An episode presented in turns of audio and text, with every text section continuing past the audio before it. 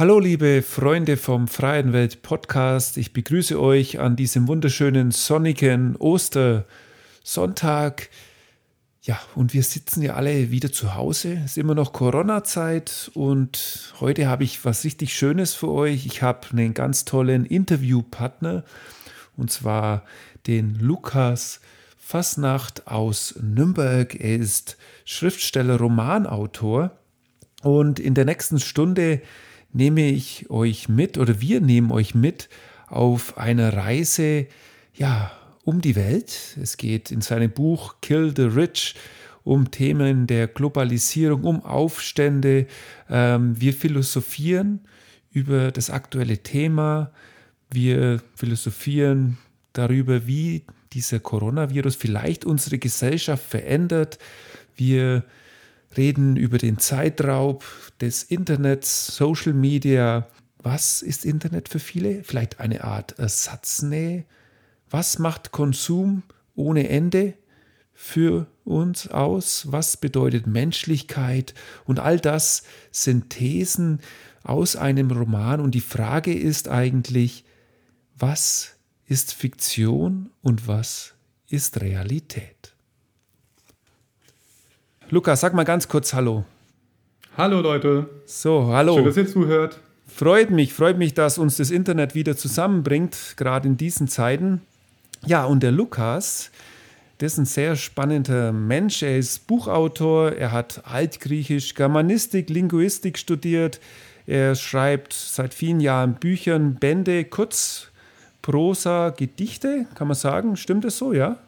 Ja, und, alles. Ja, und er wohnt, wie gesagt, in Nürnberg, macht Poetry Slams. Das heißt, ja, er kennt sich aus mit dem Schreiben, mit Gedanken. Er hat einen ganz tollen, äh, wie nennt man das eigentlich, einen Wirtschaftsthriller oder kann man das so sagen? Ja, kann man sagen, ja. Ein richtig dickes Buch geschrieben, äh, Kill the Rich, ein Hashtag ähm, und der Untertitel ist Wer Neid sät, wird Hass. Ja, das ist ein ziemlich interessantes Buch, auf das werden wir später eingehen. Die Sache ist die, ähm, um ehrlich zu sein, ich kannte Lukas äh, vor diesem Podcast lange nicht, aber ich habe dann bei uns vor knapp zweieinhalb Wochen war das, zwei Wochen, die Fränkische Landeszeitung aufgeschlagen. Und da gibt es eben immer den Kulturteil und dann stand dort drin der Gott der Roboter. Ganz dramatisch ein Gedicht. Und ich habe das gelesen. Und dieses Gedicht, äh, lieber Lukas, das hat mich dermaßen ähm, ja, sofort mitgenommen, weil dort so viel drin ist von den Gedanken, auf, äh, mit denen ich mich beschäftige, auf Freiheitenwelt, auf meinem Podcast, auf meinen Reisen und natürlich auch mit Gedanken, die ja, die momentane Situation mit diesem Coronavirus betreffen. So, lieber Lukas, ähm, habe ich dich gut vorgestellt? Alles drin? Wunderbar. Wunderbar. Ähm, also es ist ein sehr sympathischer Typ. Er sitzt gerade in Nürnberg vor der Webcam ähm, und ich habe ihn gefragt, ob er nicht gern mal dieses Gedicht auch für euch vorlesen mag. So, Lukas, jetzt kannst du loslegen. Sehr gern. Der Gott der Roboter war außer Landes. Zurückgekehrt, bricht ihm das Herz entzwei. Ruft rasch den Chef des Kreisverbandes und fragt entsetzt, was soll die Sauerei? Mein Gott, fleht jener, es war ein Debakel, das niemals nie vorherzusehen war.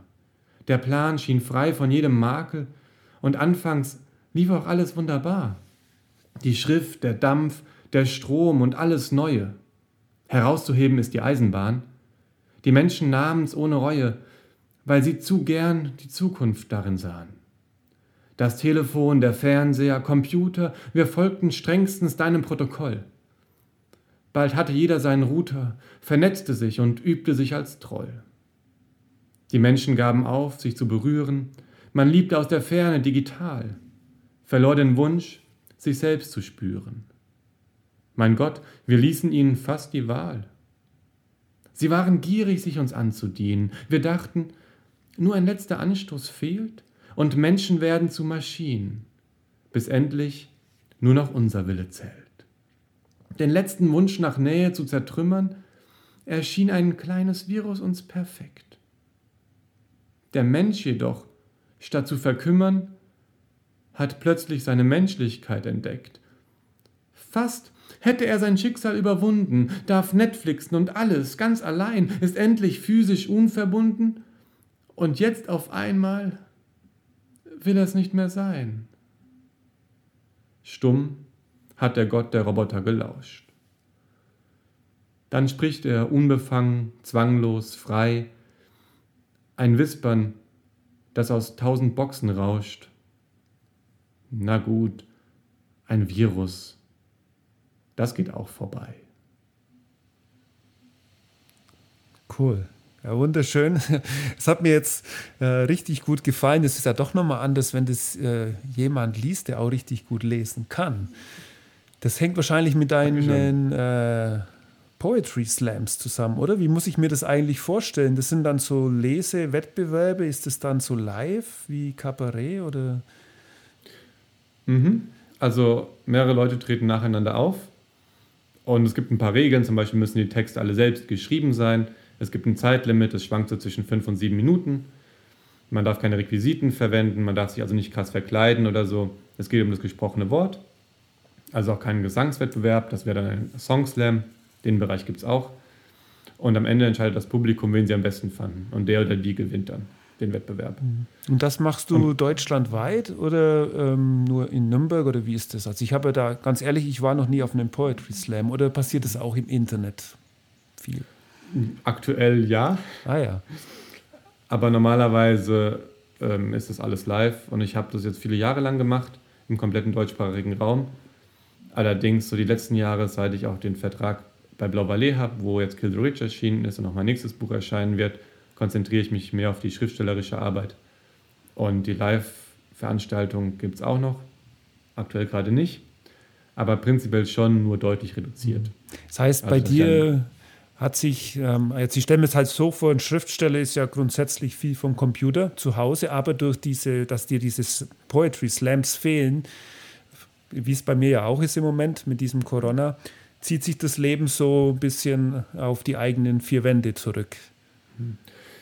Ja, ich habe das Glück, dass Corona gerade in dem Moment gekommen ist, wo ich sowieso äh, am Schreibprojekt war. Also mein dritter Roman, der dann hoffentlich im September nächsten Jahres rauskommt. Der, ähm, ja, der dauert so vier bis fünf Monate wahrscheinlich. Ich habe jetzt einen Monat schon geschrieben und in der Zeit mache ich gar nicht viel live und bin sowieso zu Hause. Ich arbeite zu Hause und mache dann abends vielleicht nochmal Sport. Auch das kann ich ja noch machen. Und bin dann eh platt für große Aktionen. Mhm. Deswegen ist es für mich keine so große Umstellung, außer dass ich meine Freunde dann digital treffe und mhm. nicht live. Ja, ich kenne das ja. Ähm, also wir kommen gleich auf dein Gedicht zurück, aber weil ich habe ja auch mein Buch geschrieben, ähm, zwar Bildband, das ist ja bei Weiben nicht so viel Text, aber ich war auch zweieinhalb Monate beschäftigt und ich kann das so grob nachvollziehen. Ähm, ja, es ist halt richtig Arbeit. Ne? Das ist dann am Tag, so acht Stunden sitzt du dann da und schreibst und recherchierst wahrscheinlich auch viel. Gerade bei der Art von Romanen, die du magst. Also, wenn ich jetzt Kill the Rich lese, äh, gehe ich davon aus, dass du sehr viel nachlesen musst. Du musst sehr viel ja, dich für die, die Themen interessieren und dich äh, einfach einarbeiten. Ja, ja, also konzentriert arbeiten kann ich maximal so sechs, sieben Stunden, wo ich wirklich schreibe, aber natürlich auch drumherum, dann gibt es einen Film, der mich interessiert, der in die Richtung geht, dann kann ich den abends schauen und dann gehört es auch irgendwie noch zur Arbeit, ohne dass es sich wie Arbeit anfühlt. Oder wenn ich joggen gehe, denke ich auch drüber nach. Manchmal lese ich auch mich morgens erst ein paar Artikel ein, die ich interessant finde, bevor ich dann ans eigentliche Arbeiten mit dem Text gehe. Das heißt, du bist konstant immer am Brainstorming die ganze Zeit kann man sagen so.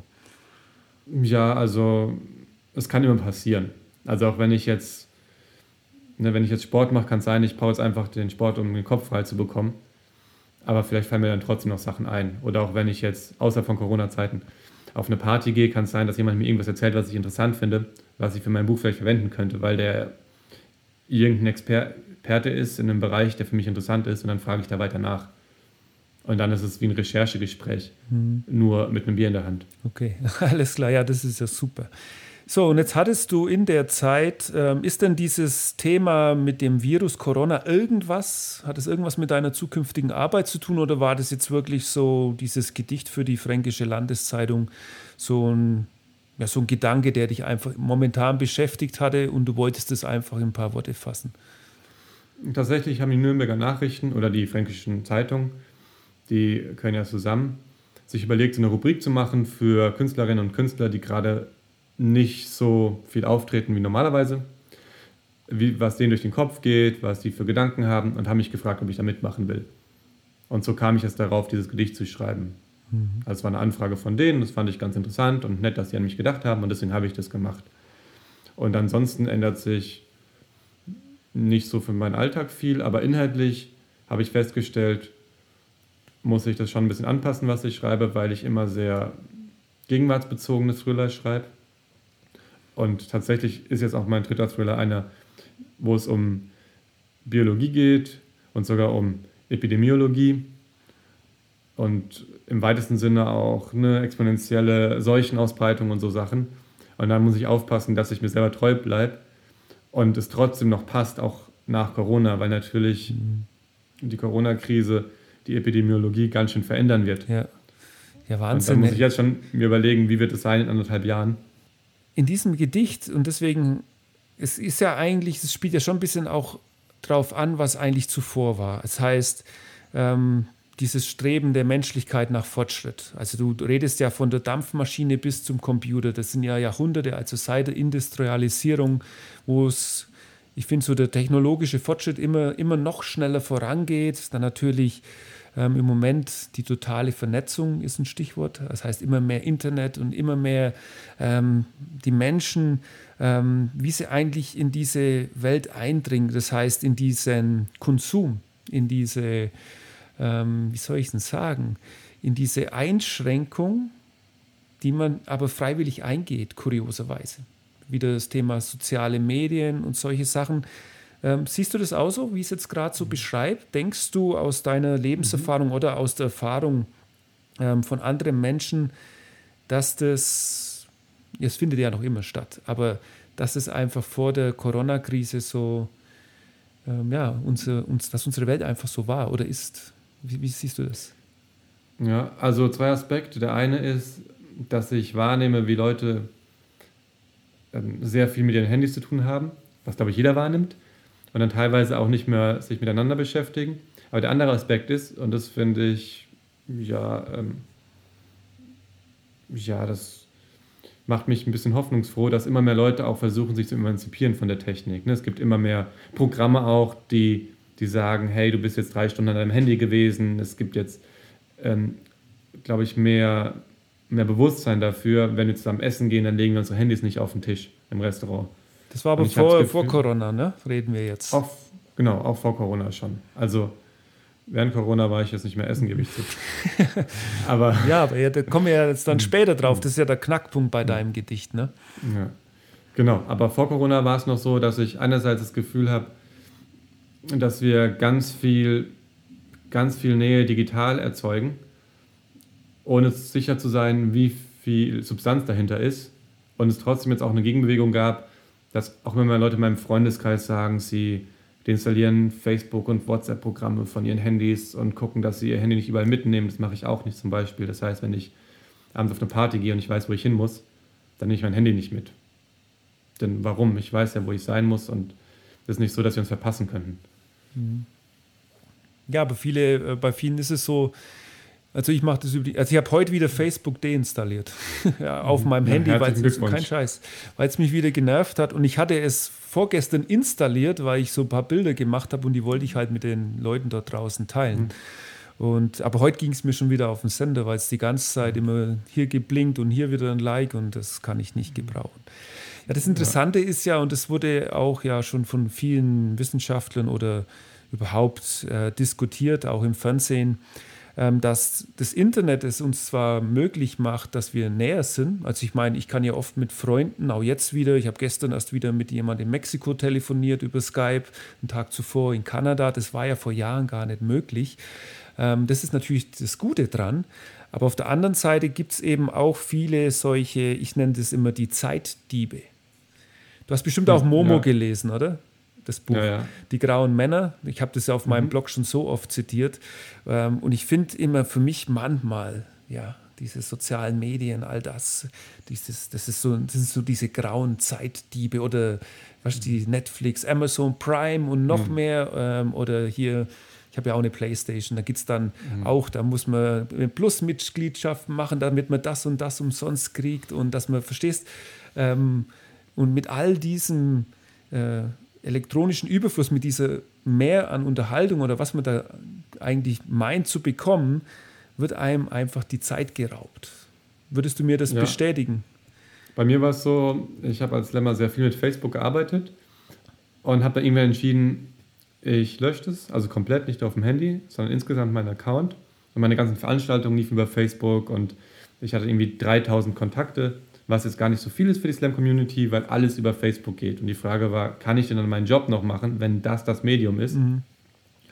Und ich habe halt überlegt, bin ich jetzt total frei danach und atme auf und denke, wie viel Zeit wurde mir geraubt? Oder, ähm, oder bin ich süchtig und denke mir, oh je, so viel entgeht mir und ich kriege gar keine Geburtstage mehr mit und niemand lädt mich mehr ein und ich weiß gar nichts mehr und kriege keine Anfragen mehr im künstlerischen Bereich. Und dann habe ich es deinstalliert und festgestellt, es ändert sich nichts. Ja. Gar nichts. Also ich war weder euphorisch noch am Boden zerstört. Und das war deprimierend. Und das bedeutet nämlich, diese ganze Zeit, die ich mit Facebook verbracht habe, die hat gar nichts bedeutet. Die hatte gar keine Substanz, nicht mal eine negative. Dass man danach befreit sein könnte. Sondern es war einfach nur äh, tote Zeit. Nichts Bedeutungsvolles dabei. Ja, okay, das ist ja immer die Frage jetzt, ähm, ähm, ist man aktiv äh, auf diesen Medien unterwegs? Das heißt, man gibt was oder ist man nur Konsument? Und wir reden ja jetzt eigentlich mehr von den Leuten, die wo nur konsum konsumieren. Und das sind ja dann, glaube ich, so ein bisschen die Menschen, die das, und das kommt ja auch in deinem Gedicht vor, ähm, die wo sich menschlich distanzieren. Ähm, also ich habe diese Erfahrung auch persönlich gemacht ähm, und ich muss ja immer gucken, dass ich aus diesen, dieses Gewische da, ja, wenn wir mal rauf und runter mhm. und man, dann hat man irgendwie von 50 Leuten gerade mitbekommen, was die heute machen, was sie für einen Kuchen backen oder sonst was. Mhm. Ähm, aber das ist genau dann diese Zeitdieb-Geschichten. Auf der anderen Seite ähm, stelle ich ja auch meine Sachen online, verstehst? Und es interessieren sich ja Leute für, für mich und das freut mich ja auch. Also das ist eine ganz äh, zwiespältige Sache, finde ich da. Mhm. Und ähm, ich weiß nicht, also ich habe da für mich immer noch keinen Mittelweg gefunden. Ähm, wie, wie magst du das? Also, naja, also ich glaube, man kann sich schon so, so ein bisschen damit behelfen, dass man zum Beispiel sagt, man kommuniziert digital, wenn es anders nicht geht. Das heißt, wenn ich jetzt zum Beispiel mit Freunden zusammensitze, dann unterhalte ich mich mit denen. Dann muss ich nicht mit anderen Leuten chatten. Aber wenn ich jetzt zum Beispiel zu Hause sitze, wie aktuell die letzten Wochen, dann bietet es sich ja an. Ja. Und dass man sagt, okay, die digitale Kommunikation, die ist eine Hilfe, wenn es anders nicht geht. Das heißt, wir, wir nutzen wenigstens diese Nähe auf Distanz, wenn wir keine richtige Nähe haben. Wir müssen uns immer wieder bewusst machen, es ist, eine, es ist nicht gleichwertig, sondern es ist nur eine Ersatznähe. Und wenn du dich jetzt da präsentierst und Werbung machst mit einer bestimmten Marke oder einem bestimmten Konzept, dann finde ich, ist es per se ja nicht problematisch, sondern es ist ja total schön, dass man zum Beispiel nah an Künstler, Künstlerinnen rankommt, dass man ähm, einfach viel mehr Kunst auch genießen kann, indem viel mehr Leute Sachen produzieren, präsentieren. Aber ich glaube, was ganz gefährlich ist, gerade bei Instagram viel mehr als bei Facebook, dass eine Nähe impliziert wird, die es so gar nicht gibt. Mhm. Also man denkt, man ist jetzt auf, auf Du und Du mit denen, man ist ganz nah dabei, und das ist jetzt Arnold Schwarzenegger, aber ich bin sein Follower. Deswegen sind wir jetzt ganz nah. Aber das stimmt eben nicht. Mhm. Und ich glaube, das ist auch gefährlich, wenn man dann nicht nur mit, mit Persönlichkeiten, mit Stars äh, glaubt, näher zu sein als mit seinem privaten, persönlichen Umfeld, sondern auch mit, ne, mit bestimmten Rollenmodellen, mit denen man gar nicht so viel zu tun hat. Dass man sagt, oh, ich folge jetzt ihm auf Instagram, weil der coole Sachen macht weil der, ne, die, die backt immer ganz abgefahrene Sachen. Und deswegen folge ich der immer, immer neue Bilder, was für krasse Sachen sie da mit ihrem Brot macht und ihrem Kuchen und alles. Aber man vergisst, dass man vielleicht auch einfach sich freuen kann über die Freundin, die auch einen Kuchen gebacken hat. Und sagt, wir backen jetzt halt gemeinsam mal einen Kuchen oder so. Hm. Das ist wirklich kurios. Ähm, ich habe das nämlich auch manchmal. Ähm, ich mache ja manchmal meine Auftritte Ähm, und da kommen ja manchmal ja, 200 bis 500 Leute, so ist das, was ich unterhalte. Und manchmal kommen dann die Leute am Ende zu meinem Büchertisch und dann sagen sie, hey Martin, ich habe, äh, freut mich, dass ich endlich mal hier bin. Und dann ist man sofort per Du und ich denke mir, ja, wer ist denn das jetzt? Und dann sagen die so, ja, ich habe dir doch auf Facebook geschrieben. Hat sie einen Kommentar oder so. Und ich so, ähm, ja, ähm, also das heißt ja die, weil ich viel nach außen trage und meinen Vortrag mhm. halten und die Leute natürlich mitziehen. Ähm, mein, also meinen die vielleicht, sie kennen mich, aber in Wirklichkeit ist man ja doch noch dann äh, viel komplexeres oder ist man doch ein viel komplexerer Mensch und den kann man eben nicht über das Internet kennenlernen. Den kann man nur kennenlernen, ähm, so wie du es jetzt vorhin gesagt hast, im nahen Freundeskreis über Jahre hinweg, ähm, eben mit Geschichten, die das wirkliche Leben schreiben. Also das ist schon ziemlich ja. kurios, ne? Ja, also ich erlebe das auch, ne, dass Leute mich auf der Bühne sehen, auch, auch regelmäßig da sind, Stammgäste. Und die sind auch großartige Menschen und ich freue mich total, wenn die Interesse an meiner Arbeit haben. Nur dauert es dann manchmal, wenn man ins Gespräch kommt danach, jetzt hat es geraschelt wieder, ne? wenn man ins Gespräch kommt danach, ähm, dass, dass man so auf eine Ebene kommt. Weil ich das Gefühl habe, ähm, manchmal ist es so, dass die Menschen schon eine bestimmte Figur im Kopf haben, wer ich bin. Das heißt, sie wollen mich nicht mehr kennenlernen, weil sie entschieden haben, sie kennen mich schon. Mhm. Die mögen ja das, was ich darstelle, nicht das, was ich abseits der Bühne bin. Und denken, ja, okay, wir kennen den ja, wie er ist, wir finden ihn cool. Und dann fällt mir manchmal schwer, ähm, die anderen kennenzulernen, weil ich das Gefühl habe, die haben einen Wissensvorsprung, aber der ist dann auch wieder nur beschränkt auf meine Bühnenfigur. Hm. Ja, aber da wird man ja dann zum Stereotypen gemacht, oder? Ja, wobei ich sagen will, also das ist auch nicht so, dass die Leute einen dann bewerten, Stempel drauf und gut ist, nur es dauert halt ein bisschen. Ne? Mhm. Also wenn man sich dann länger kennt, dann, dann gleicht man sich auch an, dann checkt man auch, okay, der Mensch hat eben noch mehr Aspekte als die, die er auf der Bühne zeigt. Mhm. Nur jetzt in diesen Gesprächen kurz nach der Show, ne, wo es dann darum geht, dass ich manchmal auch erklärt bekomme, wie ich bin. Ne? Das ist ja, aber eigentlich ist ja das genau das, wo wir hinwollen. Eigentlich will's, wollen wir ja, ähm, wie gesagt, wir reden ja so ein bisschen jetzt von dieser äh, Massenverblödung im Internet und dass die Leute äh, oder Distanzierung ähm, der Menschen durch zu viel Medienkonsum. Ähm, und jetzt geht es ja um diesen Virus und jetzt ist es ja komischerweise so, und ich stelle das ja auch fest, ähm, jetzt dürfen wir auf einmal nicht raus. Also ich war gestern hier strahlender Sonnenschein, was habe ich gemacht? Hier Playstation gespielt. Weil, ähm, und jetzt auf einmal denke ich, verdammt nochmal, jetzt würde ich gern wieder wandern, jetzt würde ich Motorrad fahren. Das Kuriose, um kurz auf mein Beispiel einzugehen, ich bin ja immer monatelang weg. Ich war jetzt letztes Jahr neun Monate in den USA. Ich bin seit Oktober zu Hause. wenn ich immer in Deutschland bin, dann fokussiere ich mich total auf die Arbeit. Das heißt, ich mache meine Vorträge, ich schreibe jetzt auch an meinem zweiten Buch, ich mache meinen Blog, all das. Ähm, und habe aber so ja, meine sozialen Kontakte wirklich alles äh, runtergeschraubt hier. Also ich treffe natürlich schon auch Freunde, aber ähm, die Sache ist die, ich, ich gebe mir da manchmal in Selbstisolation, weil ich weiß danach, okay, jetzt bin ich dann ja wieder für Monate weg und dann kann ich ja meine Freiheit leben. Jetzt ist es so, jetzt habe ich diese Zeit praktisch durchlebt und jetzt kommt so der Corona-Bonus dazu. Weil jetzt, ich wäre ja hm. eigentlich im Moment in äh, Kanada und würde Polarbären fotografieren mit Freunden. Äh, und jetzt stelle ich fest, verdammt, wie blöd ist das eigentlich gewesen. Ähm, ich hätte ja seit Oktober fast einfach mehr einfach mehr leben, mehr Konzerte angucken. Also ich mag ja Musik sehr gern. Vielleicht auch mal so ein Poetry Slam hingehen, habe ich noch nie gemacht. Ähm, ich fühle mich jetzt verdammt normal. Ich habe dieses erste halbe Jahr hier ähm, gar nicht richtig gelebt. Und das Kuriose ist jetzt, braucht es jetzt wirklich diesen Coronavirus, damit ich das verstehe und wie es wohl aussieht. Und das schreibst du ja in deinem Gedicht, bis es ja auch die anderen Menschen dort draußen kapieren.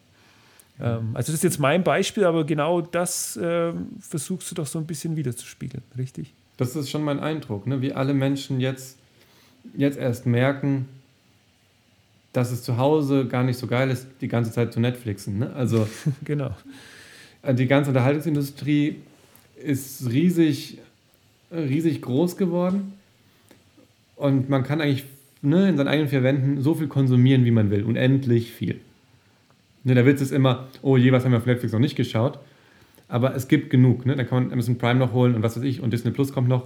Und sonst zockt man halt und man, hat, man kann konsumieren ohne Ende. Und jetzt stellt man fest, hm, aber vielleicht ist es gar nicht so geil. Denkst du denn, dass, ähm, dass diese Corona-Krise, ich denke mal, wir sind ja, du bist ja auch in Bayern, genau, also wir sind bis 19. Mhm. Äh, April ja jetzt erstmal noch weggesperrt, wobei das nicht stimmt. Das mhm. ist ja eine Ausgehbeschränkung. Mhm. Ich denke aber, also auf mein Gefühl, wenn man andere Länder beobachtet, denke ich noch, es wird noch bis in Mai reingehen, auf jeden Fall, vielleicht sogar bis Ende Mai. Ähm, denkst du denn, so rein philosophisch ein bisschen, dass dieser Coronavirus uns in dem Sinne wirklich verändert, dass das nachhaltig wird, dass die Leute wieder einfach mehr rausgehen, mehr, ähm, ja, mehr Menschlichkeit entwickeln, ähm, sich gegenseitig helfen, keine Ahnung, einfach mehr weggehen? Oder denkst du, das wird mal so einen Peak geben danach und dann irgendwann in ein, zwei Jahren werden wir wieder den gleichen Trott, und ich rede ja immer vom Hamsterrad oft, haben wie praktisch vor diesem Virus? Ich glaube, das hängt stark davon ab, was die Autoritäten machen. Also sowohl gesellschaftlich-künstlerisch als auch politisch-wirtschaftlich. Gesellschaftlich-künstlerisch, klar wird das Thema aufbereitet, aber wird es so aufbereitet, dass das Publikum damit umgehen kann oder auch die Gesellschaft als solche sich darauf einlässt, zu sagen, okay, äh, Leben in bewusster Achtsamkeitsthematik kommt ja auch schon seit zehn Jahren. Ne? Und wie sich das ausbreitet, muss man mal sehen. Und politisch-wirtschaftlich ist natürlich die große Frage, werden wir solidarischer? Europa stützen wir uns gegenseitig oder machen wir alle nur unser eigenes Supply und jagen uns gegenseitig die Atemmasken ab? Nutzen wir das Thema, um gegen die Klimakatastrophe vorzugehen? Oder sagen wir, in den nächsten zehn Jahren müssen wir uns erstmal um Wirtschaft kümmern. Warum bauen wir nicht ein paar Braunkohlekraftwerke? Wir brauchen jetzt ganz schnell Energie. Brauchen wir auch nicht, denn die Wirtschaft ist am Boden. Aber ne, nutzen wir jetzt, nutzen wir jetzt diesen krassen Bruch mit unserer wirtschaftlichen Entwicklung, um zu sagen, okay, vielleicht haben wir doch jetzt mal, ähm, nachdem alles in Trümmern liegt, einen Grund, vielleicht es ein bisschen nachhaltiger neu aufzubauen. Oder nutzen wir das nicht? Mhm. Wie geht die Politik damit um, dass es ne, die Tendenz zur Renationalisierung in Krisenzeiten eher noch zunimmt mhm. und zeigen wir Solidarität oder nicht. Und ich glaube, das macht schon viel aus, ne, was die Autoritäten einem vorleben.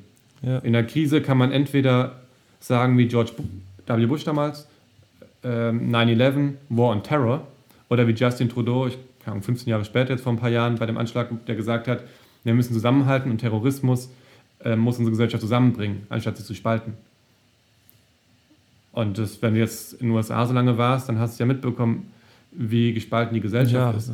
Da komme ich und später nochmal drauf, wenn es um dein Buch geht. Ähm, ähm, aber das sieht man, also nur ganz kurz, weil ähm, wenn ich jetzt in die USA blicke und was da im Moment passiert, ähm, ich habe, also ich war ja da letztes Jahr so viele Monate und man hat es dermaßen gemerkt, die, äh, dass das da wirklich ich habe oft gedacht, Mensch, das ist eigentlich ein großes Entwicklungsland in vielen Sachen. Also, weil man halt einfach merkt, wie, wie soll ich das sagen, ähm, die, die sozialen Distanzen hier auch arm und reich, was du ja in deinem Thriller mhm. schreibst, ähm, sehr, aber auch dieses äh, politische, rechts, links, äh, alles ist so extrem irgendwie. Es gibt irgendwie sogar keine Mitte mehr. Und ich finde im Moment, ähm, äh, was da im Moment abgeht, dass die äh, sehr viele Probleme haben mit diesem Corona.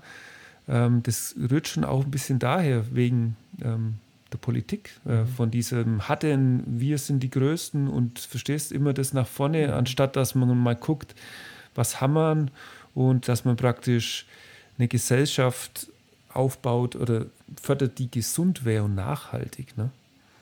Ja. Also zu den USA kann ich auch viel sagen, aber du meintest nur kurz. Ne? Ja, Deswegen. ich weiß, ich komme immer in, in, die, in die Redewallung mit zu sagen. Ja, ja, ich auch. Also USA ist ein Riesenthema, sagen wir es mal so. Alles klar. Oder du kannst, hast du eine Frage? Also soll ich da was zu sagen? Ja, nee, antworte doch hm. darauf. Ganz kurz hm. Situationseinschätzung. Ja, ja also ich glaube, die, ähm, die USA haben einfach weder die Kolonialisierung noch die Sklaverei verarbeitet. Die haben ein kaputtes Verhältnis zur Religion, die haben ein kaputtes Verhältnis zu Geld. Und das fließt jetzt alles ineinander und wird so mühsam zusammengehalten von, von so einem pathetischen, wir sind eine großartige Nation und wir sind das auserwählte Volk und wir haben eine geile Wirtschaft. Also es wird so diesen drei ähm, Götzen geheiligt, und zwar Nation und Geld und einer, ja, so einer ähm, ganz merkwürdigen Bibelbelt-Auslegung von Religiosität. Und äh, das sind aber drei Decken, die eigentlich nur die ganzen Konflikte überdecken, mhm. anstatt dafür sorgen, dass man sie löst. Ja, du sagst ja, vorhin hast gesagt, ähm, wie, wir waren ja dabei, wie es nach der Krise weitergeht, ob es praktisch besser wird, äh, ob das irgendwas Gutes war in der menschlichen Geschichte. Ich meine, wir reden ja jetzt im Moment äh, von Ausmaßen, wie es, äh, also nach dem Zweiten Weltkrieg praktisch die schlimmste Krise seitdem her.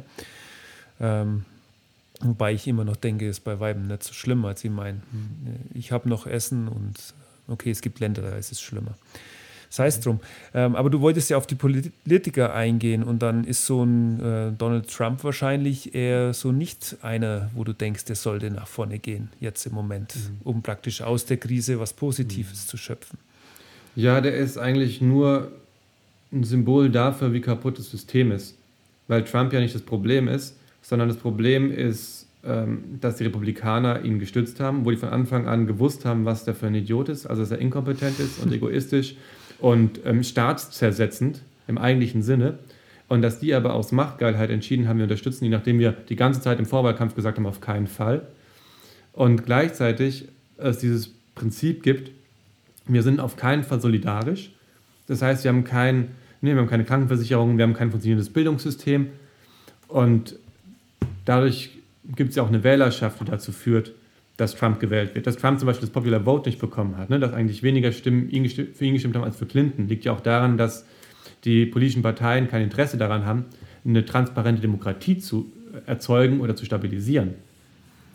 Dass die Leute nicht zu Wahlen gehen, weil sie nicht mehr an die Politik glauben, dass die Medienlandschaft zerstört ist, die ja nicht als vierte Staatsgewalt dafür zuständig wäre, als Kontrollinstanz darauf zu achten, dass die Demokratie erhalten bleibt und stabilisiert wird. Das sind ja alles ganz viele Faktoren, die dafür sorgen, dass Trump an die Macht gekommen ist. Mhm. Und das ist halt so, wenn du jemanden an die Macht bringst, einfach aus Protest und aus Desinteresse daran, die Demokratie zu stützen, dann darfst du dich nicht wundern, wenn sie zerbröselt. Es hat ja alles auch ein bisschen was mit ähm, so diesem Globalisierungszug zu tun, der wo praktisch eigentlich weltweit voranfahrt. Und die USA, die schieben das natürlich ordentlich nach vorne. Und äh, auch jetzt, wenn der Herr Trump natürlich immer wieder sagt, hey, Wirtschaft ist das Wichtigste und wir müssen in zwei Wochen oder was den Laden wieder anschmeißen. Und im Moment ist es halt so, der Virus macht die Regeln. Und ich muss ganz ehrlich sagen, ich bin eigentlich froh, dass wir jetzt im Moment in Deutschland, Europa, ich habe das schon öfters erwähnt, jetzt die letzten Tage, dass wir, ich, ich finde, bei uns haben die Großteil der Menschen wirklich den Ernst der Lage begriffen. Das heißt, wenn man nicht versucht, das einzudämmen, das kann ja wirklich äh, Ausmaße haben, wie in deinem Buch hier praktisch, ähm, wo ja dann praktisch zu einem weltweiten Bürgerkrieg schreibst, du führen könnte. Ganz kurz nochmal Thema Globalisierung. Ich war vor knapp sechs Wochen bei einem Freund in Österreich. Und da haben wir auch drüber geredet, wie die Welt sich verändert, Klimawandel und wie alles schlechter wird. Und dann natürlich USA ist immer ein Thema. Ähm, und wir haben viel miteinander bereist. Wir waren zum Beispiel miteinander in Venezuela. da waren wir wieder so, es war wieder so ein negatives Gespräch, wenn man so realist ist. Und dann irgendwann sagte zu mir der liebe Erik, falls er zuhört, mhm. hat er gesagt, du Martin, wir müssen jetzt endlich mal so richtig alle auf die Bremse drücken. Also diesen Globalisierungszug, der wo praktisch voranfährt mhm. und wer da jetzt als Kapitän sitzt. Ähm, weißt, wir können ja nur noch, die, die, die Schienen sind eigentlich schon gesetzt. Ähm, das bisschen links und rechts, so viel zu regulieren, gibt es da nicht mehr, aber man könnte diesen Zug praktisch bremsen. Wäre das so deine Hoffnung? Also um jetzt mit deinem äh, Gedicht hier abzuschließen, wäre das so die Hoffnung, dass, ja, dass wir so Entschleunigung äh, entschleunigen nach dieser Krise? Würde das ungefähr den Gedanken treffen? Mm, ja, naja, also ich würde auf jeden Fall sagen, dass, dass die Globalisierung weitergehen muss, aber anders gedacht. Und zwar darf nicht irgendwie die ökonomische Globalisierung die Priorität haben, sondern es muss einfach klar sein, dass die Katastrophen, die wir, die wir haben, dass die nur solidarisch gelöst werden können und global. Und Globalisierung bedeutet für mich zum Beispiel weitere Verschränkung der UN, dass, ne, dass die überstaatlichen Organisationen mehr Macht bekommen, dass klar ist, dass man sich mehr abspricht, dass man solidarischer ist, dass, ne, dass man mehr darauf drauf achtet, dass es kein Nullsummenspiel ist und mein Wohlstand ist die Armut der anderen. Und wenn ich irgendwie beim Fluss oben das Wasser abgreife, um meine Felder zu bewässern, dann verdörrt das Land weiter unten. Mhm. Und das ist so das eine. Und das andere ist, ja, ja das, es geht um die Entschleunigung jetzt. Ne? Mhm. Ja, nee, Globalisierung verstehe ich ja zwei Punkte. Mhm. Erstmal ist ja immer dieser Drang nach Wachstum und mehr und mehr mhm. und mehr. Das ist ja das, was du jetzt gerade sagst. Und mhm. natürlich wir, wir sind ja hier jetzt fast acht Milliarden Menschen. Eine Milliarde mhm. leben in den First Nations, also die äh, ersten Industrieländer. Und wir leben ja so ein bisschen auf dem Rücken der Ärmeren. Mhm. Ähm, so in die Richtung geht es ja. Und die Sache ist jetzt erstmal natürlich diesen Wachstum, es wird immer nur vom Wachstum geredet, die Sache ist die, da bin ich jetzt auch kein Volkswirtschaftler. Ähm, wäre denn überhaupt eine, eine Menschheit, die in Wohlstand leben will, möglich ohne diesen Wachstum? Würde das dann alles funktionieren? Das heißt, kommen wir jetzt an den Punkt nach dieser Corona-Krise, wo wir uns überlegen müssen, Mensch, wir müssen dieses ganze Wirtschaftssystem umkrempeln, um eben zu dieser Menschlichkeit, die wir jetzt gerade eben ja alle entdeckt haben, dass wir die noch besser leben können. Na, ich weiß nicht, ob das so bipolar ist, entweder oder. Also ich glaube, es lässt sich auch viel mehr erreichen, wenn man ganz bewusst sagt, wir wollen nachhaltig wachsen, wir wollen solidarisch wachsen. Und es ist ja auch nicht nur so, dass Wachstum bedeutet, die, äh, die westlichen Länder werden immer reicher. Es gibt ja auch viel mehr Wohlstand in China oder in Indien zum Beispiel, in Afrika auch, ne, was man jetzt oft so ein bisschen unterschlägt, aber da entsteht ja auch gerade Wohlstand. Und es wird unmöglich sein, ne, diesen Globalisierungszug zu stoppen, wenn nicht äh, all die Länder, die jetzt gerade online sehen, wie viel besser es der westlichen Welt zum Beispiel geht, theoretisch, wobei nach Corona mal gucken, aber ähm, die jetzt sehen, okay, da gibt es Länder mit sehr viel mehr Wohlstand und da geht es ja auch schon um so Dinge wie, die haben fließend Wasser und, und die haben immer genug zu essen und die haben nicht irgendwie nur diesen einen Dollar am Tag. Solange das nicht flächendeckend erreicht ist, kann man, glaube ich, auch nur träumen von, von einer globalen Solidarität oder Wachstum. Mhm. Also solange, ne, solange es nicht irgendwie eine, sobald die Angleichung nicht einigermaßen fortgeschritten ist, wird die nötig sein, damit es nicht weitere Konflikte gibt. Mhm. Ja, ich glaube, wir müssen ein bisschen vorsichtig sein in dem Gespräch jetzt, weil wir gerade Wohlstand mit Menschlichkeit irgendwie so gleichstellen. Und ich muss sagen, ich habe auf meinen Reisen, ich war sehr viel in armen Ländern. Und kurioserweise war es immer so, dass ich gerade in, ja zum Beispiel in Favelas in Brasilien oder ich war mal in Zimbabwe zum Beispiel, da waren die Fische, die, ja, die haben halt geangelt und haben die keinen Fisch, haben sie nichts zu essen. Aber komischerweise, dort habe ich immer die Menschen erlebt, die wo so das, das größte Grinsen im Gesicht haben und die, wenn man da mal länger dort ist, wenn man sieht, wie die lebt, wie die leben in diesen Dörfern, die wo dann einfach ähm, ja, viel herzlicher miteinander umgehen. Also das habe ich immer so erlebt. Also das ist ein wichtiger Punkt, dass man das jetzt nicht äh, so nach dem Motto, hey, wir müssen jetzt wieder Wirtschaft ankurbeln in Deutschland und das und überhaupt und dann sind wir wieder ja, als Mensch glücklich. Ich glaube, das ist äh, Das meine ich nicht. nicht ich meine, ich mein, solange ähm, es so große ökonomische Ungleichheit gibt, äh, findet man nicht einfach zur Menschlichkeit zurück. Und vielleicht gibt es noch, noch isolierte Dörfer, wo die Leute nah in der Natur leben mhm. und die fühlen sich vielleicht wohler als irgendwelche Manager in Frankfurt. Aber diese Dörfer werden die Zukunft nicht überleben. Ja. Deswegen muss man überlegen, ne, wie kann man in einer globalisierten Welt eine menschliche Zukunft erzeugen. Und da gehört einfach dazu für mich, dass, dass der Wohlstand gleichmäßiger verteilt wird. Mhm. Dass man gleichzeitig umdenken muss, wie kann man solidarisch sein, wie kann man menschlich sein, ist klar. Ansonsten verteile ich ja den Wohlstand auch nicht, mhm. nicht gerecht. Mhm.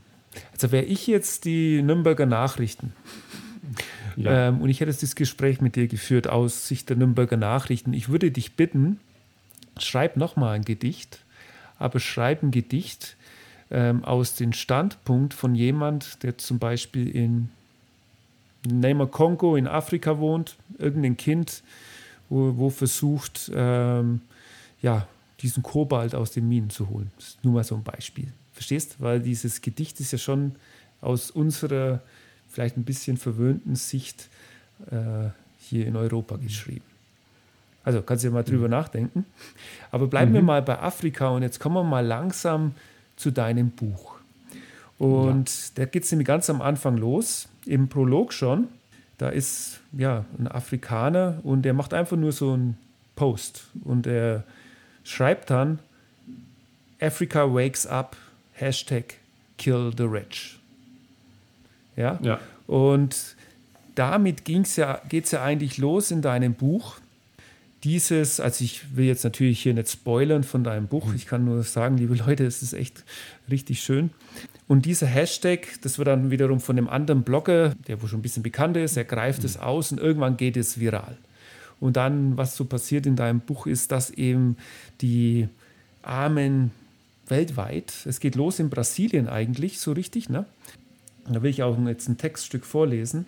Dieses Buch, das du hier geschrieben hast, ähm, du hast ja so viele also es ist wirklich so, man meint es in der Realität. Es geht sehr viel um die Europäische Union, die, es ist eigentlich alles drin. UN, NATO, äh, eine Diplomatin, die Konrada, ähm, dann ist ein Journalist drin. Ähm, du hast eigentlich ja, viele Hauptcharaktere. Aber das heißt, man liest es so und man denkt, verdammt nochmal, das jetzt, könnte das wirklich möglich sein alles? Und jetzt setze ich mal ein, ich habe hier mir so eine Zeile ähm, einfach mal raus, ich lese das mal vor. Und es drückt so ein bisschen aus, diese Ausbeutung, also wo dann die Leute in deinem Buch, ist ja immer noch ein Roman, äh, auf die Straße bringt.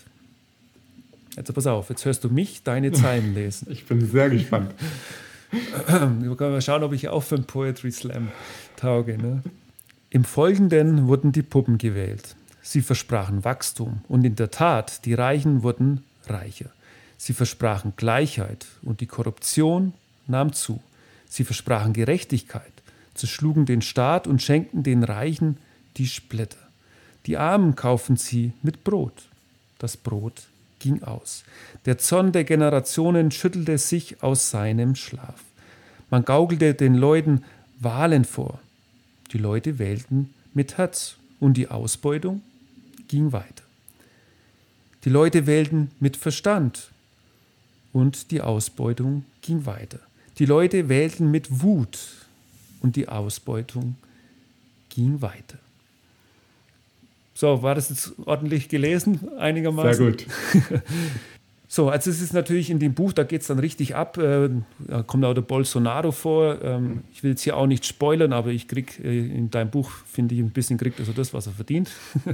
Wobei, das ist ja schon sehr hart jetzt. Ne? In dem Buch vermischt ja sehr Realität zu Fiktion. Ne?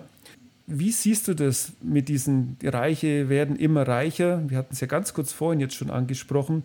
Ähm, aber also wie, wenn man es jetzt wirklich realistisch sieht, wie schlimm schätzt du das ein?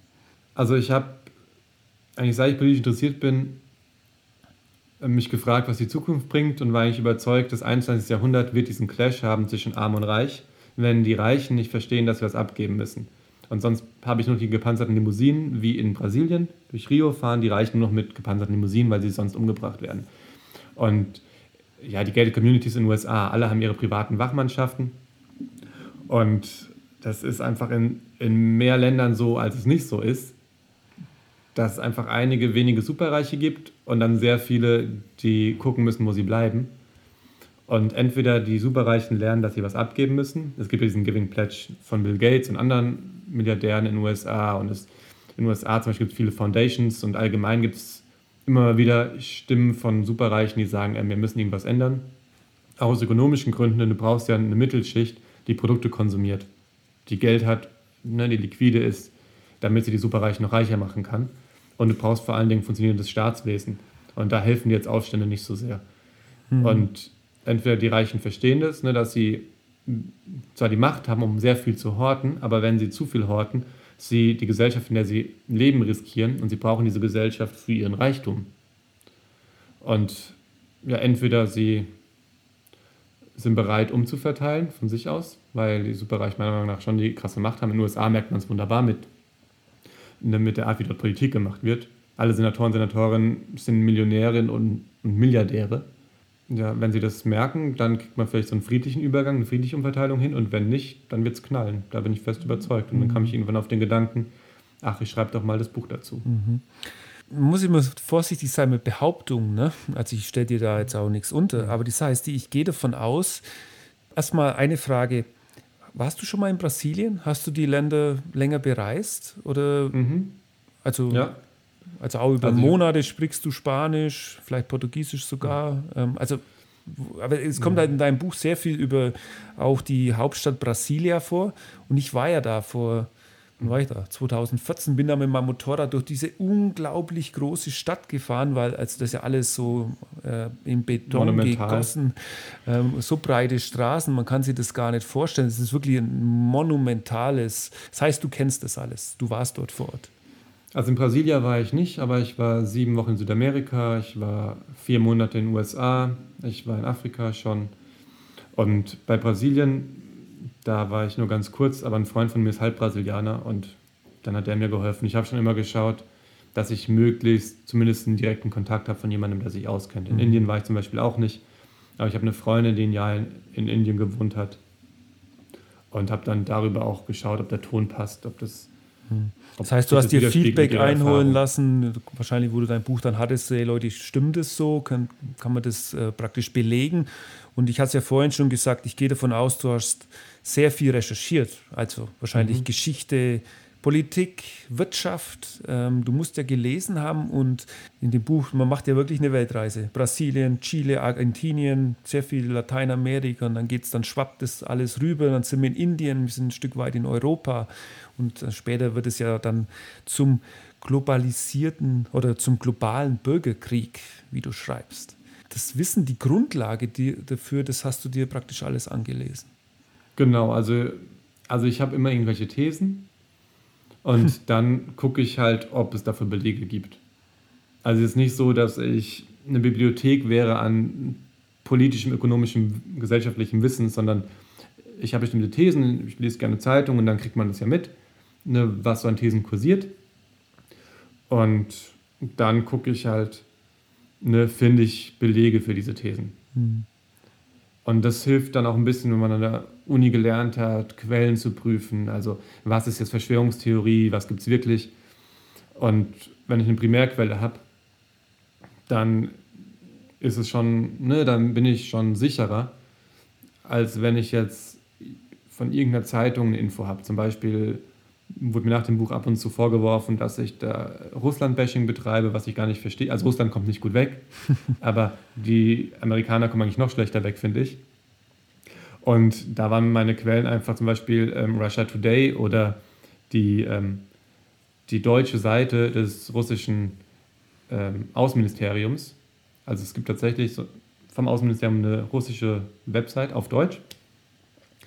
Und äh, was da drin steht, da, da kann ich relativ sicher sagen, okay, das ist gerade eine Position, die Russland vertritt.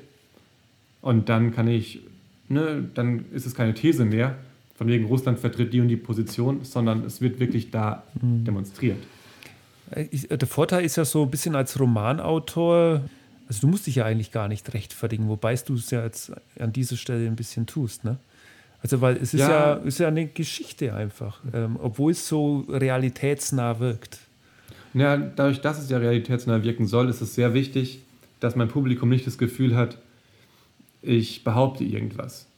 Und es darf nicht zu sehr Richtung Verschwörungstheorie abdriften. Ne, wenn ich unterstelle, dass die verschiedenen europäischen Staatschefs sich untereinander absprechen, dann reicht es nicht, glaube ich, dass mein Publikum sich vorstellt, ja, könnte schon so sein, sondern mhm. ich muss für mich wissen, ja, es gibt gute Indizien oder vielleicht sogar Belege dafür, dass es so ist, damit ich das dann auch in einem Ton schreiben kann, dass es plausibel bleibt. Ja.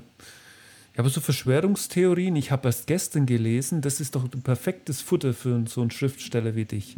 Hast du es mitbekommen? In England, da gibt es jetzt Leute, die brennen diese 5G-Masten ab. Und jetzt gibt es irgendwie so Verschwörungstheorien und das wurde schon zu Tausenden äh, verteilt, dass praktisch durch dieses 5G-Netz dieser Coronavirus weiter ver verbreitet wird. Mhm. Und jetzt gibt es halt Leute, die, die brennen dann diese Masten ab oder sie greifen wirklich diese Telekommunikation. Ich habe da ein Video gesehen, so ein Twitter. Also, was das ist ja wieder, da weiß man nicht, wo kommt das her. Ähm, aber diese Verschwörungstheorie gibt es und es hat es immerhin in die Tagesschau geschafft. Da habe ich das nämlich aufgegriffen gestern. Das heißt, es muss dann schon irgendwas sein, wo, wo aktuell passiert. Es muss doch jetzt für so jemand wie dich äh, total geil sein. Mensch, da kann ich, da kann ich gleich einen nächsten Roman machen oder. Naja, es ist eher eine Herausforderung, weil mein nächster Roman ja eben gerade um epidemiologische Fragen geht. Mhm. Und ich aber, wenn der jetzt in anderthalb Jahren rauskommt, nicht weiß, wie Corona die Welt bis dahin verändert haben wird. Und ich will trotzdem einen realitätsnahen Roman. Das heißt, ich muss jetzt schon ähm, spekulieren, wie es sein könnte in anderthalb Jahren, damit es plausibel bleibt. Mhm. Das heißt, wir lesen vielleicht von diesen 5G-Problemen in deinem nächsten Buch. Ja, mal gucken. ich kann dir ja den Artikel weiterschicken. Ja, danke dir. So, jetzt waren wir bei dem Thema Arm und Reich ähm, in deinem Buch. Und in deinem Buch greifst du aber auch noch andere Probleme auf. Und da lese ich jetzt noch mal was vor. Sind wir ein bisschen ja. später jetzt, knapp schon die Hälfte vom Buch. Ich lese wieder. Ne? Kannst mich wieder bewerten. Warte gespannt. Dieser Boden hat uns gehört, seit es Gräser gibt, seit es Bäume gibt, seit es Wolken gibt, seit es den Himmel gibt. Seit Puam die Geister erschaffen hat, die uns beschützen, gehört uns dieser Boden. Ihr könnt noch so oft behaupten, dass er euch gehört. Ihr seid Räuber, nichts anderes. Aber wieder gut, war okay? Mhm. Top. So, also das spielt in Chile und da geht es um, um Ritual von dem Stamm der Mupache. Ist das richtig? Mapuche. Ah, Mapuche, Entschuldigung. Ja. Und dieses Ritual heißt Machitun. Mhm. Und die Sache ist die, ähm, es wollen halt ein paar Leute diesen Ureinwohnern verbieten, dass sie dieses weiter durchführen können. Und dann gibt es da praktisch den nächsten Aufstand.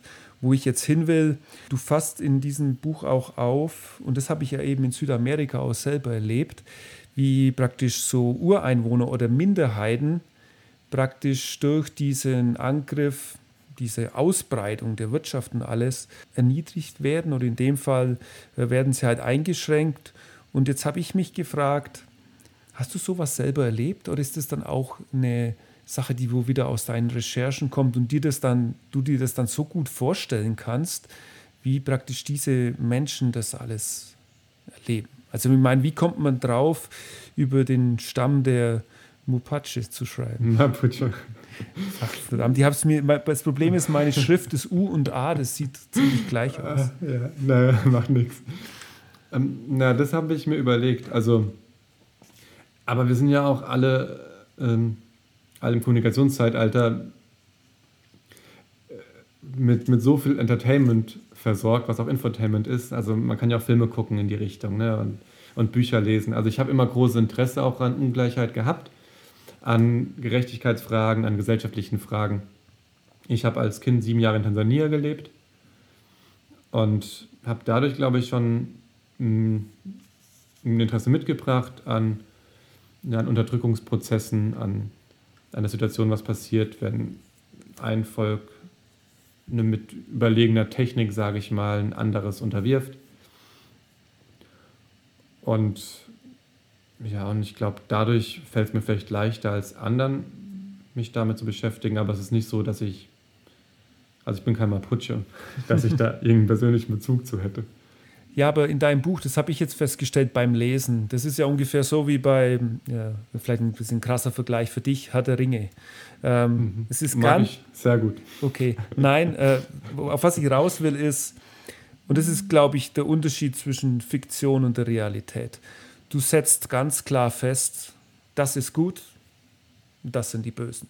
Also jetzt in dem Fall dieser Stamm der Mapuche, Mapuche? Ey, ja. wären die Guten.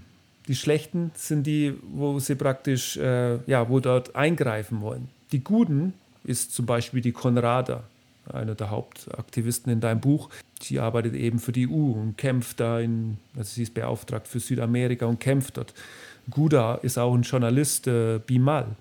Mhm. Eine schlechte schneidet zum Beispiel ab der Frederik später im Buch, McWaden, der ist halt so ein ganz brillanter Anwalt und der äh, regiert praktisch die Welt von ganz oben in, ähm, ja, mit so reichen Bossen. Stimmt das mhm. so, ja? Habe ich es richtig verstanden? Gut gespoilert. Ja, nee, das steht hier zum Beispiel auf deinem Amazon, das ist nicht gespoilert. Okay. Und ich habe aber das soweit dann schon gelesen. Und dann kommt ja noch dann äh, noch mal jemand rein, der José, und der ist Chauffeur, aber da spoile ich jetzt nicht. Okay. Aber er ist so zwischen gut und, ne, das ist dann praktisch, er ist eigentlich auch böse, weil er dumm ist. So in dem Sinne kann man sagen. Ähm, es ist die Sache, äh, aber so ist doch die Realität nicht. Also es ist doch niemand richtig gut und jemand richtig richtig schlecht. Und ich glaube, da ist dann doch auch der Zwiespalt zwischen Realität und eben so einem Roman. Ja, also ich finde es interessant, dass du das so aufteilen kannst, weil es viele Rückmeldungen gerade in die andere Richtung gingen, Echt? Dass, es, dass die Grenzen verschwimmen. Und das war eigentlich auch eher so meine Absicht, also zu zeigen, dass jeder eine Motivation hat. Also es gibt ganz, ganz viele Figuren, die so in der Mitte sind. Und ich finde auch Konrada ist jetzt nicht per se die, die, die gut ist. Also man könnte auch sagen, ist sie denn als Mutter nicht so cool oder ist sie, ist, ist sie eine die, gute Ehefrau? Ist immer die Sage, wie man mhm. als äh, Leser so einen Charakter wahrnimmt. Ich habe ja, und die Konrada, die war mir halt super sympathisch, auch der Bimal, der wurde erstmal ähm, einen über den Durst trinkt und dann macht er halt mhm. so ziemlich abgefahrene Arbeit und so. Der, die sind mir halt sympathisch und dann liest er halt dann von den anderen. Und mir ist auch festgestellt, in deinem Buch, es sterben ziemlich viele. Ganz am Anfang dieser eine ähm, Mann. Jason Silver. Ja, der wo praktisch ins Taxi steigt und er will jetzt unbedingt zu diesem äh, Kongress oder was da ist am Wirtschaftszentrum in Brasilien, aber da sind dann, dann die Demonstrationen und so. Äh, und das ist jetzt aber richtig ein Spoiler, ne? Ähm, aber es ist nur am Anfang, das macht Ja, und auf jeden Fall, ähm, es sterben sehr viele von den eigentlich äh, guten oder Charakteren, die du aufbaust in deinem Roman. Also das ist mir aufgefallen.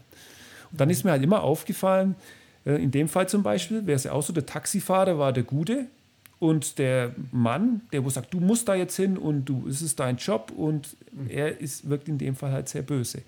Und ich finde, da ist immer kom komplett getrennt. Es gibt hier irgendwie keine so wischiwasche Charaktere, naja, also die in der also Mitte stehen. Der Taxifahrer ist ja José. Der wirkt erst gut und dann ist die Frage, ob er so gut ist und dann, dann doch nicht mehr. Der Ferreira de Luis, ne? also der, der brasilianische General der ist für mich ganz klar in der Mitte positioniert. Und dann auch bei der EU gibt es einige, wo man sagen würde, naja, sind die jetzt gut oder schlecht, man weiß es nicht. Venizelos zum Beispiel, der Generalsekretär des Auswärtigen Dienstes. Also Aber zum Beispiel gut wäre bei dir die EU.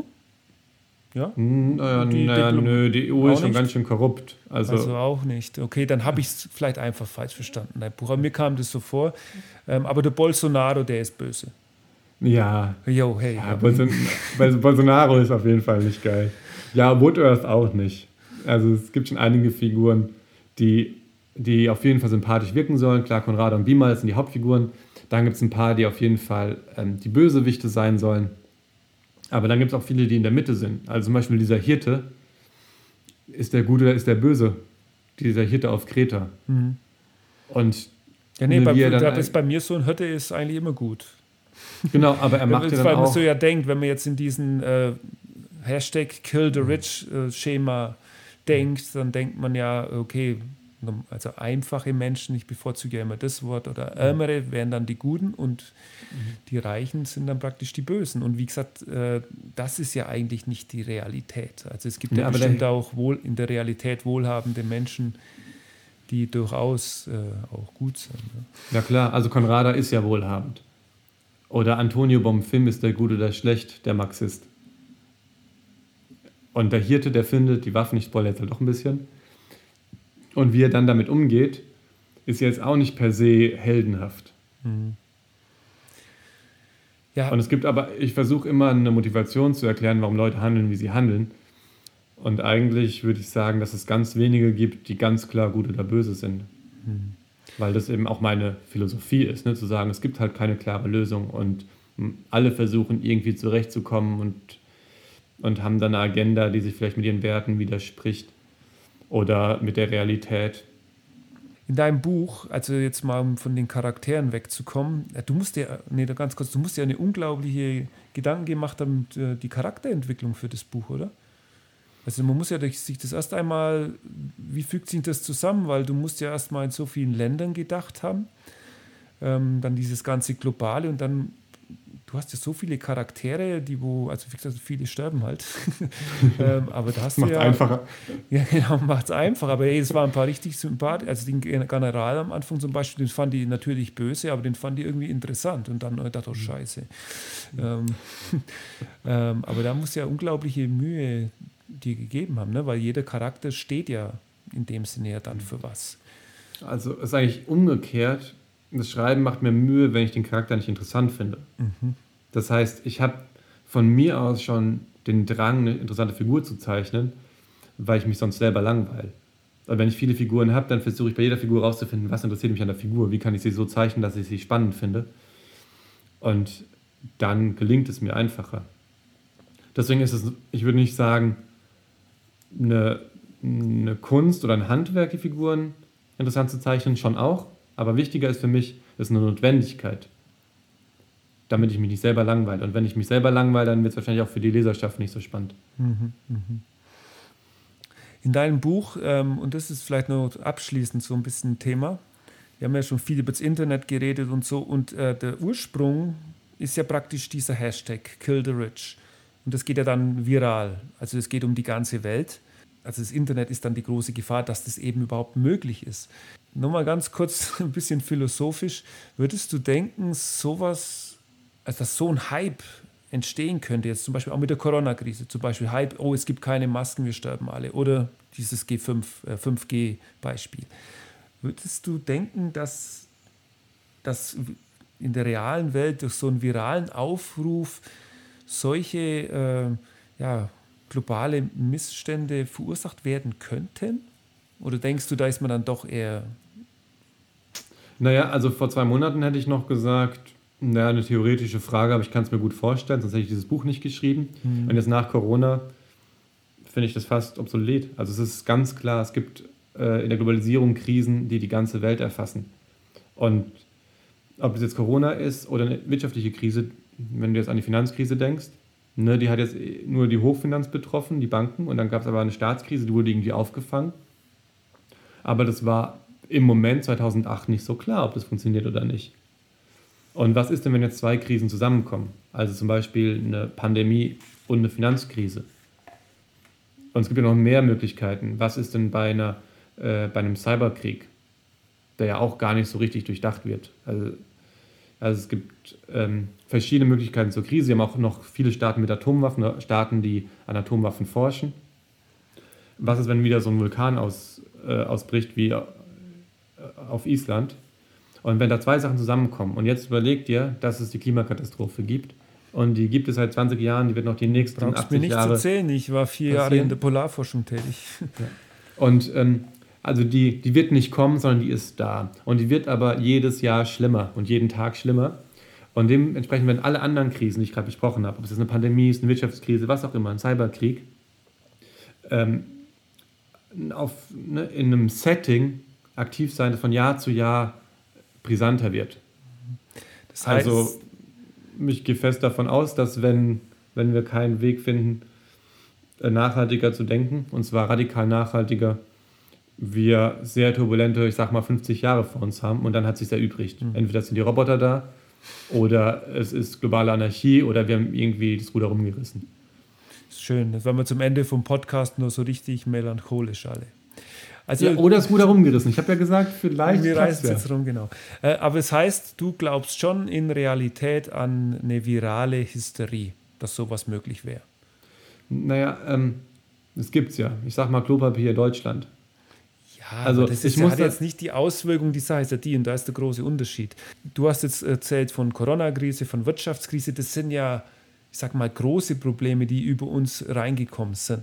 In deinem Buch ist es aber ja so, dass dieser Kasim aus Malawi äh, einfach schlecht drauf ist, weil er eben jetzt äh, und hat, also wegen Internet und so, und dann schreibt er halt einfach dieses Africa Wake Up, Kill the mhm. Rich. Das heißt, es ist ja eine Mini-Ursache und das ging dann viral ich, und hat praktisch glaub, die Menschheit verändert. Und das ist, glaube ich, ein großer Unterschied. Ich glaube, der syrische Bürgerkrieg wurde ausgelöst, weil ein Junge ein Anti-Assad-Graffito an eine Wand gesprayt hat. Mhm. und dann, glaube ich, von der Geheimpolizei mitgenommen wurde und dann gab es Demonstrationen, dass er wieder freigelassen werden soll.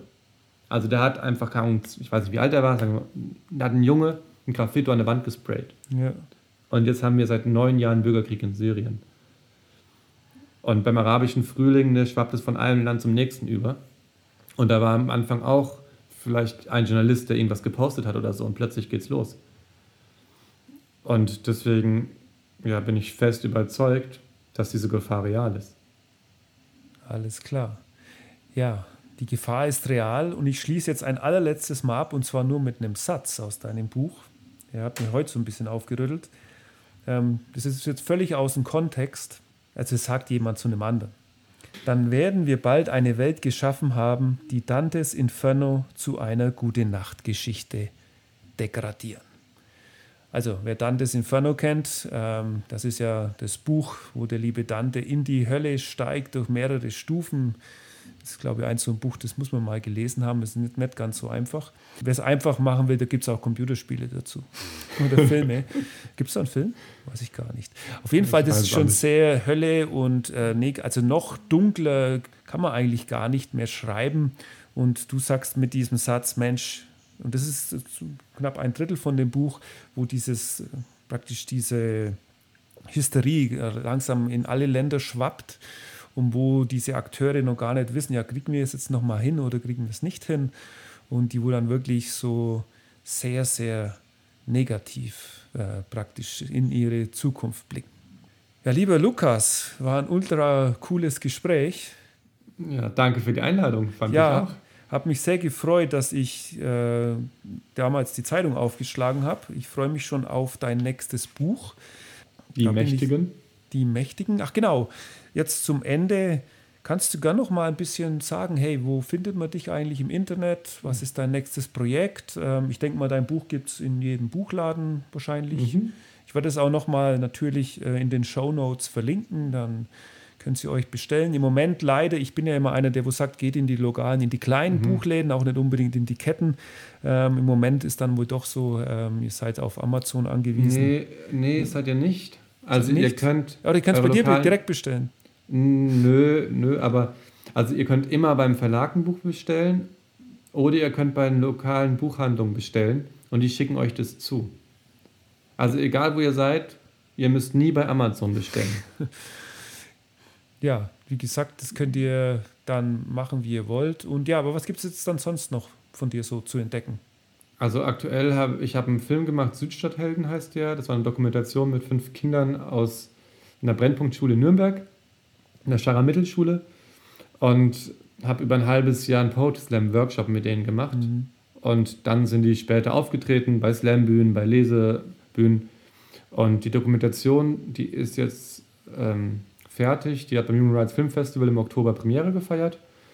Und Juni, Juli planen wir eine Schultour. Das muss man mal gucken. Also die ersten Termine, die im April waren, sind schon abgesagt. Mhm. Aber ähm, diesen Film gibt es eben Südstadthelden. Und ja, mein nächstes Buch im September heißt Die Mächtigen. Und da geht es nicht ganz so global zu, sondern eher um den Finanzplatz Frankfurt und ja, einige korrupte Konzerne dort. So, also dann guckt auf jeden Fall auf seine Homepage vorbei, die wäre www.lukasfastnacht.de, Lukas mit C, Fastnacht wie das Fass und die Nacht. Alles klar. Ähm, bist du Facebook und so auch? Wahrscheinlich eher nicht. Ich habe eine Fanpage auf Facebook. Okay. Ich habe sogar einen Instagram-Account, da poste ich alle acht bis neun Monate mal ein Bild. Mhm. Also geht da hin. Alles klar. Und äh, vielleicht hast du ja ein Newsletter, oder? Machst du sowas? Mache ich auch nicht. Echt? Das ist also, aber eigentlich wichtig, aber das ist echt interessant. Wie erreichst du dann eigentlich deine Leute? Also wie wissen die, dass du jetzt irgendwo auftrittst? Ich nutze schon noch Facebook professionell. Also die Veranstaltungsorte, wo ich bin, da bin ich regelmäßig und die erstellen Veranstaltungen. Und ansonsten, wenn ich live auftrete, dann macht es entweder mein Verlag oder die Buchhandlung, wo ich bin. Aber für meine eigenen Sachen nutze ich immer dieselben Veranstaltungsorte des Parks in Nürnberg und des E-Werk in Erlangen und die haben ihre eigenen Kanäle, über die sie das bewerben können. Lieber Lukas, dann wünsche ich dir ja, noch eine schöne Woche, eine schöne Zeit in Isolation, in Anführungsstriche. Wir dürfen ja zum Glück noch raus, da haben es andere Länder schlimmer. Und ihr, liebe Zuhörer von den Freiheitenwelt Geschichten, ihr ja, schaltet wieder ein, immer sonntags um 12 Uhr, abonniert den Kanal Spotify, iTunes, Google Podcast oder schaut auf meinem Blog vorbei. Und in diesem Sinne, ich freue mich auf nächste Woche. Dann bin ich wieder alleine im Programm und ich bedanke mich nochmal abschließend bei Lukas, dass er heute hier war und sich Zeit für uns genommen hat. Ja, danke Martin, danke euch fürs Zuhören. Tschüss. Ja, und ganz zum Schluss nochmal kurz der Hinweis, wie immer, auch diese Sendung war wieder werbefrei. Wenn ihr Lust habt, mich zu unterstützen, wenn ihr wollt, dass es auch in der Zukunft die Freiheitenwelt Geschichten als Podcast gibt, freue ich mich über eine kleine Spende. Es gibt dazu alle Infos in der Sidebar auf meinem Blog. Ich wünsche euch einen schönen Sonntag. Bis zum nächsten Mal. Euer Martin. Tschüss.